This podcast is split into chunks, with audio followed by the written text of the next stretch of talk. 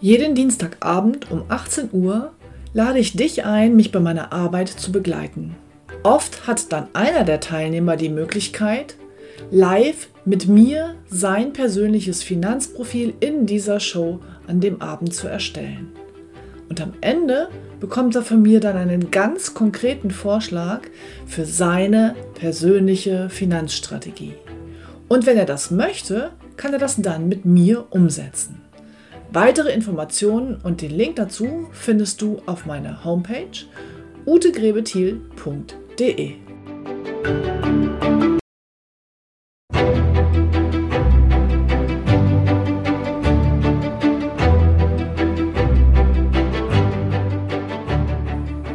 Finanzen verstehen, richtig entscheiden. Der Podcast für Ihre erfolgreiche Finanzstrategie.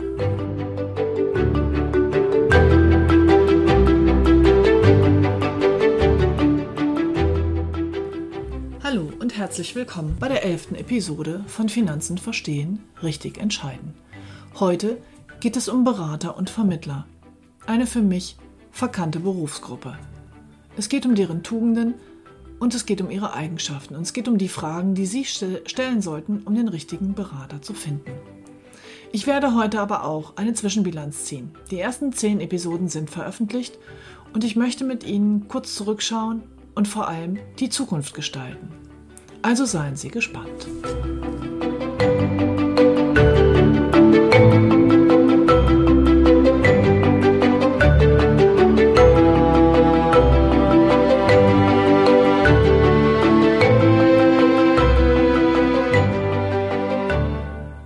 Name ist Ute Grebethiel und ich helfe finanziell erfolgreichen Menschen, fundierte finanzielle Entscheidungen zu treffen, damit sie heute und morgen gut leben und all ihre wirtschaftlichen Ziele erreichen können, ohne sich täglich mit dem Kapitalmarkt oder Versicherungsbedingungen auseinandersetzen zu müssen. Die elfte Episode. Zeit für eine kurze Zwischenbilanz. Dazu möchte ich Sie bitten, mich zu unterstützen.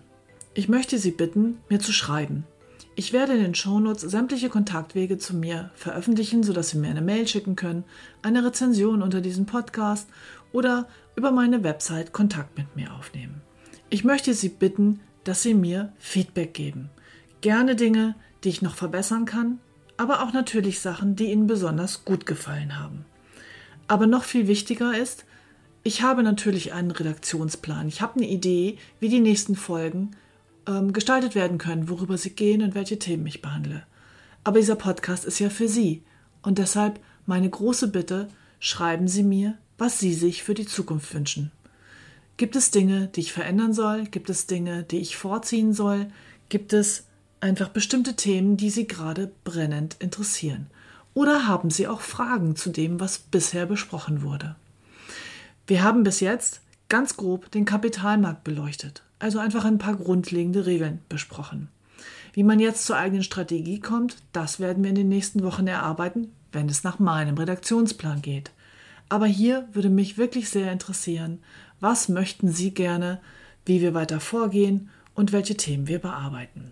Vielen Dank schon mal dafür und jetzt geht's zum Thema Berater und Vermittler. Wie Sie vielleicht schon gemerkt haben, ist es eher meine Art, ruhig und sachlich an die Dinge heranzugehen. Wenn es ums Thema Finanzen geht, bin ich mit Denksystem 2 unterwegs. Da die Menschen aber nun mal emotional kaufen, ist es nicht für jeden gleich so greifbar. Heute möchte ich aber mal ein Thema mit Ihnen besprechen, was mich wirklich bewegt. Ich bin seit 26 Jahren in dieser Branche tätig und bin natürlich auch schon allen Vorurteilen, die man meiner Berufsgruppe entgegenbringt, begegnet. Mein krassestes Erlebnis war eine Party, wo mich ein netter junger Mann fragte, was ich denn beruflich machte, und als ich sagte, ich bin Finanzberaterin, hat er sich umgedreht. Ich weiß, dass diese Branche einen schlechten Ruf hat und als Tierärztin hätte ich vom Image her zehn Stufen die Treppe weiter oben anfangen können. Aber trotzdem bin ich Finanzberaterin mit Leidenschaft. Und es regt mich unheimlich auf, wenn in vielen Medien einfach pauschal gegen sämtliche Berater gewettert wird. Oder der Honorarberater sich hinstellt und sagt, ich bin der bessere Berater. Als ob das Vergütungssystem etwas mit den Zielen und dem Charakter eines Beraters zu tun hat. Das hat es nicht. Es ist völlig egal, was Sie für ein Vergütungssystem haben. Wenn Sie jemanden haben, der Sie übervorteilen will, dann wird er das versuchen. Der Kfz-Mechaniker, der Ihnen ganz viele heile Teile ersetzen will, der Zahnarzt, der gesunde Zähne füllen will, der wird dies tun. Immer wenn Sie im Business jemandem begegnen, der Ihnen einen Wissensvorsprung hat, der vor Ihnen einen Wissensvorsprung hat, dann hat er die Chance, Sie zu übervorteilen. Und wenn das ein unredlicher Mensch ist, dann wird er das versuchen. Genauso ist es aber auch umgekehrt. Wenn Sie jemanden vor sich haben, der es wirklich ehrlich mit Ihnen meint, der mit Ihnen zusammen Ihre Ziele erreichen will und Ihnen das Bestmögliche aus den Finanzen rausholen will, dann wird er das tun. Und dann wird er im Zweifel auch mal auf eine Provision verzichten, wenn es für den Kunden richtig ist. Und nicht jeder Berater ist so, da haben Sie recht, aber ich kenne eine ganze Menge, die es wirklich gut mit den Kunden meinen. Manchmal erkennen die Kunden das nicht. Das ist dann wirklich schade. Aber was wir hinter den Kulissen rechnen, machen und tun und die Steuern einrechnen, um wirklich hinterher Best Advice zu geben, da kann ich für jeden meiner Leute in meiner Geschäftsstelle die Hand ins Feuer legen. Vielleicht gibt es in meiner Branche überproportional viele Menschen, die das schnelle Geld verdienen wollen. Kann schon sein. Ich habe mich darüber nicht informiert. Interessiert mich auch nicht. Es gibt aber auch eine ganze Menge Finanzberater, die das Thema interessiert, die gerne über Börse und Absicherung und diese Dinge sprechen, die gerne rechnen und es gut machen für ihren Kunden und die ähm, sind unterwegs, um die Kunden wirklich so zu beraten, dass beide Seiten einen Vorteil davon haben. Rein rechtlich ist es so, im Versicherungsbereich gibt es drei eingetragene Vermittlerarten. Es gibt den Versicherungsvertreter, es gibt den Mehrfachagenten und es gibt den Makler. Die Definitionen finden Sie im Internet. Der große Unterschied ist, wie der Name schon sagt, ein Versicherungsvertreter vertritt seine Versicherung. Der Makler ist per Gesetz gezwungen, nicht gezwungen, sondern ähm, aufgefordert, und das will er ja auch, die Interessen seines Kunden zu vertreten. Und der Mehrfachagent ist ein Versicherungsvertreter, der mehrere Gesellschaften anbieten kann. Also hier vom System her macht es auf jeden Fall schon mal Sinn, dass Sie sich im Versicherungsbereich an einen Makler wenden und nicht an einen Versicherungsvertreter. Denn wenn der Sie gut berät, hat er die Möglichkeit eben auch Tarife miteinander von verschiedenen Gesellschaften zu vergleichen. Im Finanzierungsbereich ist es so, dass es diverse Plattformen gibt mittlerweile, die die Banken vergleichen. Das tun wir bei MLP auch. MLP ist nun der einzige Versicherungsmakler mit Banklizenz. Was hat das für einen Vorteil? Vor allem für Sie, für den Kunden. Das hat den großen Vorteil, dass nicht nur die langfristigen Gelder dort angelegt werden können, sondern auch die ganze kurz- und mittelfristige Liquidität. Ich erinnere Sie an das magische Dreieck hier vernünftig miteinander in Verbindung gebracht und zusammen aufgestellt werden können. Was sicherlich richtig ist, ist, dass dieses ganze Provisionssystem, wie wir es in Deutschland haben, sehr intransparent ist. Und auch die neuen Kostenblätter, die die Versicherer jetzt mit herausgeben müssen und die Banken, sind dermaßen komplex und kompliziert und alle unterschiedlich, dass sie nicht wirklich für Transparenz sorgen. Aber ganz ehrlich, in welcher Branche haben Sie denn volle Transparenz? Wissen Sie, was Ihr Arzt abrechnet, wenn Sie die Krankenversicherungskarte abgegeben haben? Wissen Sie, welche Marge der Bäcker auf jedes Brötchen hat? Wissen Sie, was der Autohändler für eine Marge bei seinen Autos hat oder der Fahrradhändler? Viele Branchen sind intransparent. Und das heißt noch lange nicht, dass dort die Kunden systemisch über den Tisch gezogen werden. Und das ist auch nicht in der Finanzdienstleistungsbranche so. Schwarze Schafe gibt es in jeder Branche. Jetzt wird im Moment der Honorarberater ja so in den Vordergrund gestellt. Das wäre objektiv und nur die Zeit und, und, und. Aber denken Sie doch nochmal nach. Was ist denn der typische Honorarberuf in Deutschland? Das ist der Rechtsanwalt und das ist der Steuerberater. Ich möchte Ihnen nicht erzählen in 26 Jahren, wie viele falsche Empfehlungen von Steuerberatern gegen Honorar ich schon gehört habe. Das Honorar ist doch keine Garantie für die Qualität und die Kompetenz dessen, dessen Dienstleistung sie dort in Anspruch nehmen. Mir selber ist es passiert, dass ich mit meiner Mutter, da hatte ich noch keine Kinder, wir sind gemeinsam in den Urlaub geflogen und hatten uns kurzfristig überlegt, dass wir gerne regeln wollen, falls wir beide gleichzeitig versterben, was mit dem Haus, also mein, meine Mutter hat ein Haus von ihrem Vater geerbt, was damit geschehen soll. Und dann sind wir zum Rechtsanwalt und Notar gegangen. Und was hat er mit uns gemacht gegen Honorar? Einen Notarvertrag dort, wo zwei einfache Testamente gereicht hätten.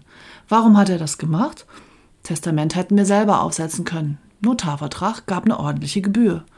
Und hinzu kommt noch, er hat das Folgegeschäft gleich gesichert, denn wenn wir diesen Notarvertrag ändern wollen, müssen wir wieder zum Notar. So viel zur Einfachheit und Seriosität von Honorarberatern. Es gibt super tolle Rechtsanwälte und Notare und es gibt grottenschlechte. Es gibt super tolle Steuerberater und es gibt reine Buchhalter, die nur buchen können. Und das gleiche ist bei den Finanzberatern. Es gibt super tolle Honorarberater und welche, die die Zeit in die Länge ziehen und eigentlich nicht viel zu sagen haben.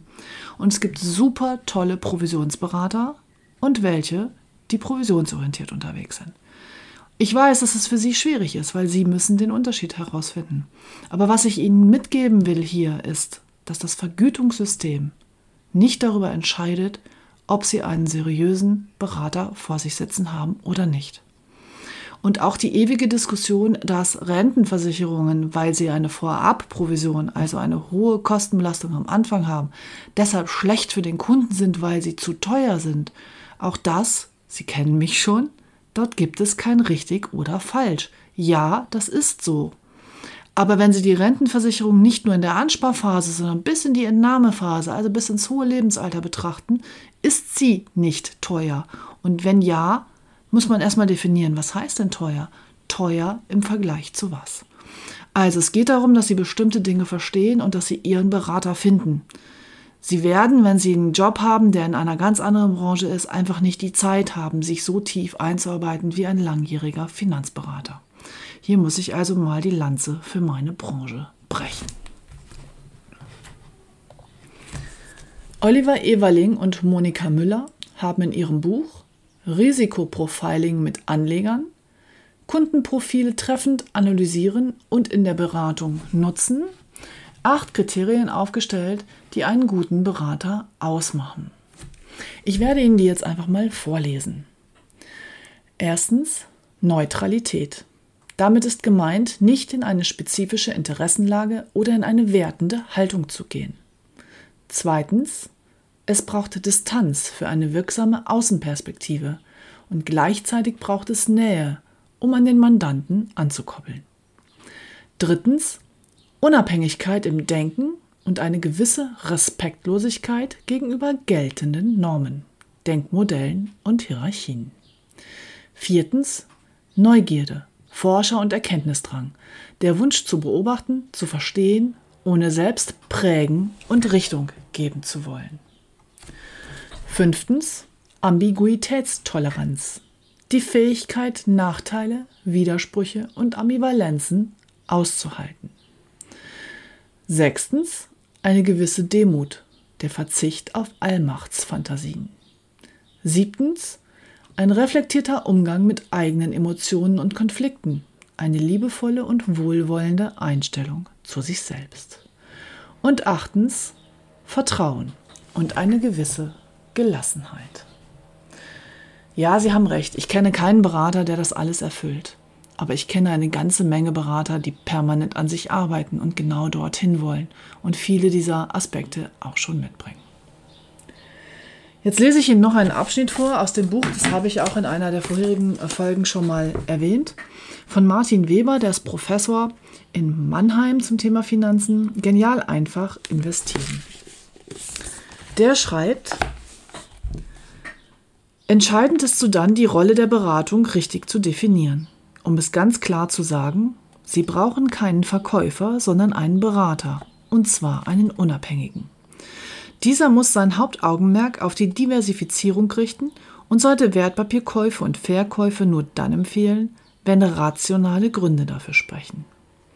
Sein Ziel sollte zudem sein, Ihr Gesamtvermögen zu optimieren und dabei sollte er das Lebenszyklusmodell ins Kalkül zielen und immer ihre persönliche Risikoeinstellung berücksichtigen. Wichtig ist, dass Ihre Berater Renditen und Risiken verschiedener Anlagealternativen kennt und Informationen über wichtige Korrelationen besitzt. Oft werden diese zentralen Schritte von EDV-Programmen unterstützt. Ich hoffe, ich konnte Ihnen zumindest meine Werte transportieren und ich versichere Ihnen, es gibt eine Menge Berater da draußen, die ganz ähnliche Werte vertreten. Was Sie sicherlich auch schon wissen ist, dass ich versuche immer abzuwägen, dass es kein richtig und falsch in meiner Welt gibt. Und das bedeutet aber auch, Wenn es da draußen jemanden gibt, also in anderen Podcasts, im Internet, wo auch immer, in irgendwelchen Fernsehsendungen, der so Pauschalitäten behauptet, wie alle Berater sind blöd und man muss es alles selber machen und alle Berater sind Betrüger und ähm, kaufen Sie einfach ETFs und die Welt ist in Ordnung, die sind das Allheilmittel. Genau dann geht es darum, immer sofort Denksystem 2. Ich erinnere an meine allererste Folge nach der Vorstellung. Hören Sie noch mal rein einzuschalten und zu sagen, okay, für wen gilt das, wann gilt das, hat er recht, in welchem Fall hat er recht, war das hier ein Einzelfall, wie sieht das generell aus, welche Vor- und Nachteile hat es. Weil immer wenn Ihnen Nachteile präsentiert werden, gibt es auch Vorteile. Genau wie umgekehrt. Ich weiß, das macht es nicht einfacher. Sie möchten gerne von mir hören, rechtsrum oder linksrum ist der richtige Weg. Tja, willkommen im Leben. So ist es eben nicht. Sondern für den einen ist rechtsrum richtig und für den anderen linksrum. Jetzt möchte ich Sie nochmal darum bitten, mir zu schreiben.